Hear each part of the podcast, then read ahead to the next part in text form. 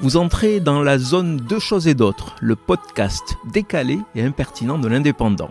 Je suis Michel Litou.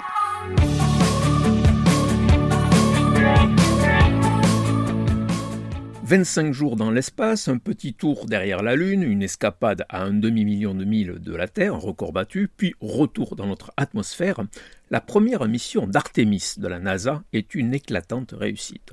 Ce vol n'était pas habité, ou du moins il n'y avait pas d'astronautes en chair et en os. Mais comme les Russes, qui avaient testé leur premier lanceur avec une chienne à l'intérieur, la brave Laika, sacrifiée sur l'autel de la science spatiale, les Américains ont placé un chien dans Artemis. Alors, que les amis des animaux se rassurent, le chien n'était pas vivant. C'était juste une peluche du célèbre Snoopy. Dans une mini combinaison identique à celle des futurs membres d'équipage d'Artemis, Snoopy était dans la cabine comme testeur d'apesanteur. Les caméras l'ont enregistré en train de flotter durant tout le trajet. Le célèbre Beagle, qui avait tendance à se prendre pour un pilote de chasse de la Première Guerre mondiale sur le toit de sa niche, n'est pas un néophyte spatial.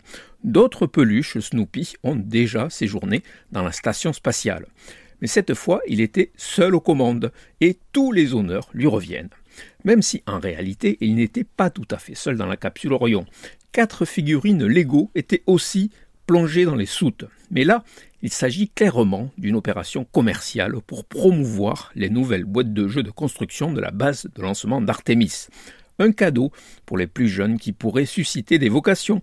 Si ça se trouve, dans 25 ans, un des bénéficiaires de ce jouet s'envolera véritablement à bord d'Artemis version 4 pour vivre une paire d'années sur la Lune avant de partir coloniser Mars.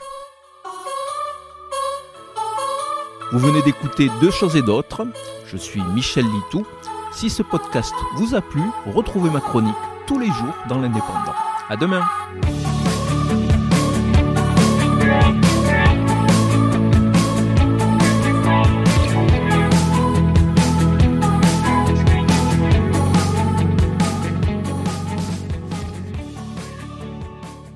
Retrouvez cette émission et toutes nos productions sur Radio Indep et en podcast sur l'indépendant.fr, nos réseaux sociaux et votre plateforme de streaming favorite.